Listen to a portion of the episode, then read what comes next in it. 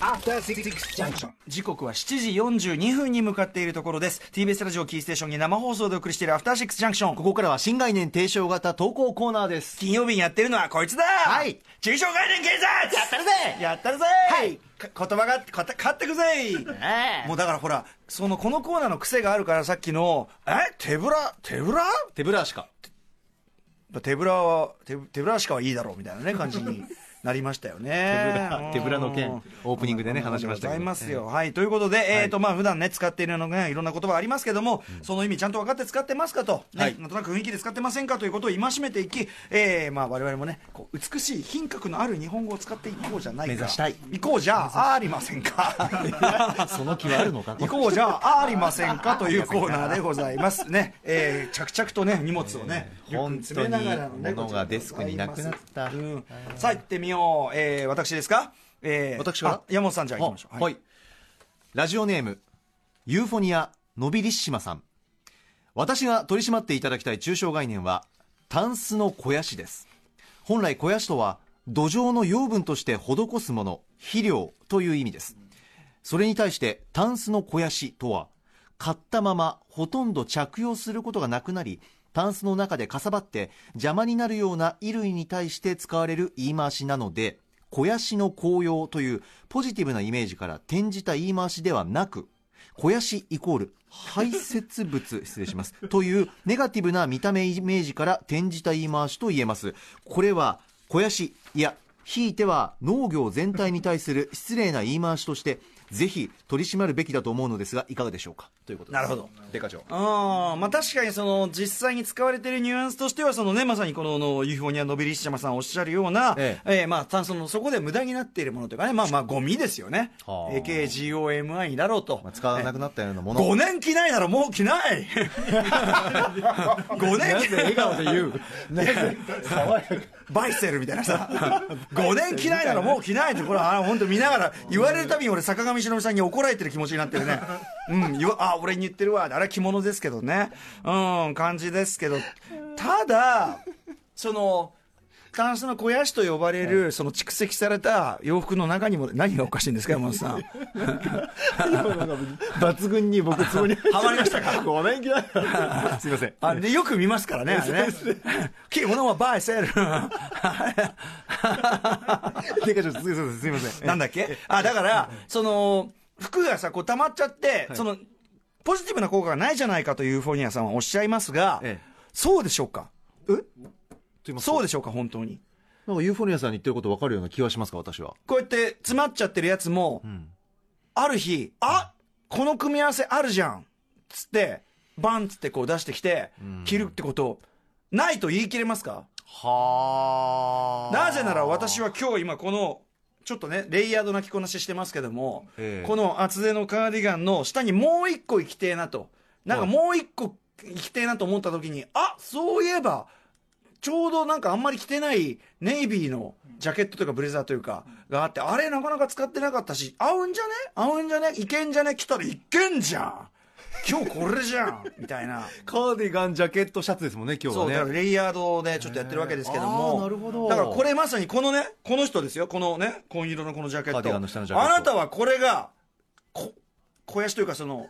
排泄物だと言うんですかこれは排泄じゃあき着てますからこれで役に立ちましたずっとしまってたんだけど、えだから要は要は肥やしになったんですよちょっとずっと寝かしてたらあれいい塩梅でそうそうだから要はねこれですよその洋服を寝かしとくとある時期寝かすとこう流行がぐるっと回ってあれいい塩梅でまあぐるっと回る説はねこの番組でもね、でもね、確かに実際のとこ、ファッションでね、同じような、その、あれに、ね、同じものが流行ってるように見えても、その時その時で本当に流行ってるものっていうのは、あの、バージョンアップしてますから、はいやっぱ昔のやつは結局着る気がししない,、はい結局うんこでしたってことは、あるやもしれませんがえ、うん、でもね、あの、なくはない。そうかじゃあいざという時のための肥やしになっている肥やしとになる可能性もタンあスの肥やしる。うん、僕あの前去年とか着てたあの今、M 今ってまあ去年ぐらいまで今年もまだ流行ってるのかなあの MA1 ね、はい若者の間でね、ええ流行ったじゃないですかで僕が若い頃も MA1 めっちゃ流行ったんですよ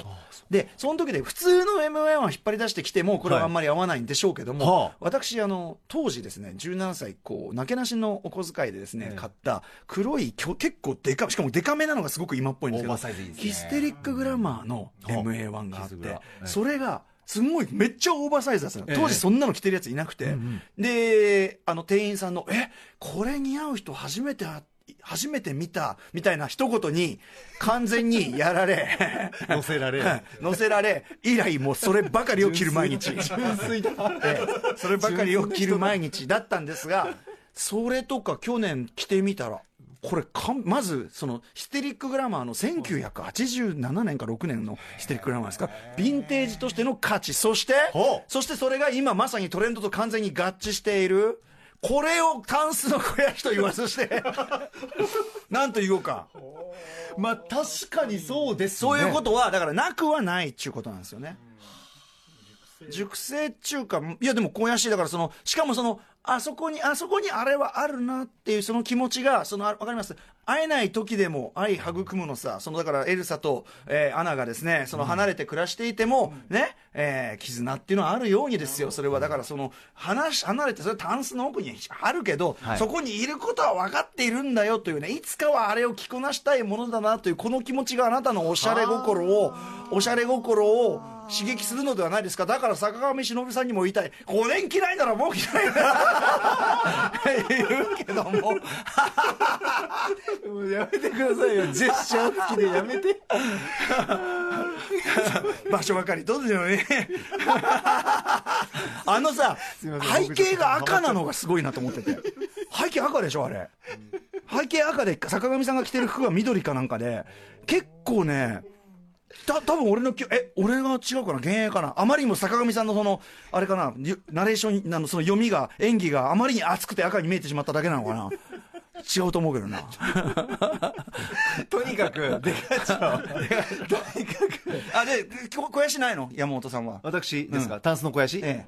いやー僕服に関してはちょっとだからデカ長と違って、えやっぱ着ないものも着ないままなんで服って結構持ってる方ですか僕持っててただ引っ越しの時にバッとこう捨てるかちょっとリサイクルで大出すかみたい体なやっぱそのシンプルな黒だのなんだのそうですね、うんで本当不意にこう血迷ってなんかちょっとけ結構明るい黄色いチェックシャツとか買っちゃったりしてあーでも着ないんですよ絶対に黄色いチェックシャツ着てきたらすげえジョーカー感やばいなんかうわ怖っなんだって ねそのシャツさ着てきたぐらいでそんなこと言われる筋合いないんだけどででもさでもあんじゃんやっぱその人の服装の系統が出ちゃうんですよね俺その黄ね色着ちゃうとねう古川さんはい、こちら古川です。付き合い長いじゃないですかはい長いですもうかなり長い20年近くなってきてるけど、はいまあそうですね。古川さんがはい革のもの着てる印象がないんですよ ああないタンスの肥やしになってるレザージャケットじゃちょっと。あるあるあんの捨てちゃった。あんの持ってはいるのライダース持ってましたよ、ライダース。大だ、えーうわ一話うわいうわイメージないえー、人が服の話をしたら、そんなリアクション返ってくるもんですよ。基本的に柔らかいなんか ね いや ライダーえライダースライダースあのやっぱ原付所有してただけ原に付の俺もライダースだろうっていうねまあ、まあ俺すごい一時期超ライダースで決めてたじゃん、そうですね免許免許もないと思うから免許ない原のが付持ってたなまあ、僕内心苦々しかと思ってましたね。やっぱね無面のくせにライダース。来週の告知あーまあだから人によるんですね、肥やしになってるかどうかはね、肥やしうんはいさあ来週のお知らせ12月13日金曜日のアトロク6時台の週刊映画辞表「ムービーウォッチメン」で歌丸さんが評論する映画はこちら「アイリッシュマン」だそして7時からのミュージックゾーンライブダイレクト月1レギュラー DJ ププロデューサーの豆腐ビーツさん来てくださいます8時からは1週間の番組振り返るアトロックフューチャーパスト映像コレクターでビデオ考古学者のコンバットレクさんとイラストレーターでエッセイストの島尾真帆さん来てくださいますはいということでね、はいい、やーアイリッシュマンねそのもちろんねもうあのすごい好きだしそのねそのあの楽しみではあるんだけどその、ね、そうやって話すのも、とはいえやっぱこう荷が重いっちゅうのはやっぱ穴行きもねすみませんねなんかちょっと言いたいこと詰め込みすぎちゃって本当にあのあのせあの公式書き起こしの方ではもうちょっと整理してあの、ええちょっといい本気で至れてないっていう判断したところは足しときますんであ楽しみですちなみにねあの、はいちょいちょい足してるんですよあの人用の表の中で、IC レコーダーの小道具の使い方がこういうふうにうまいよねとかそういう話もしてたりするんで、はい、今回もねあのあのほら軍なんていうの軍人いるじゃないですか中尉マティアスさんだっけ中尉が最初に立てた剣持ってこうやって叩いてこうやって出てくるじゃないですか、はいあの叩くってアクションがその意味が反転するとか本当にうまいなと思ったりとかね。そういう、うんいやそうだよ最初はそのいねそのまあ対立しててまあな仲良くしつつの対立だけど、こうやって威嚇でこう出てきたそのアクションが次にはそのその民族に対する食材として使われるわけじゃないですか。それとかうまいなとか。できてうんいやだからやっぱねやっぱねそれはね伊達じゃないよそれはやっぱし。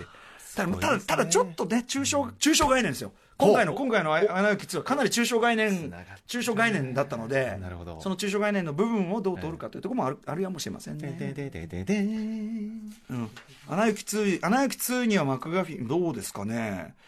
やつの能力っていうの自体がもうね、ちょっと一つマクガフィンかもしれませんよね、これはね。うんある種5年見ないならもう見ないって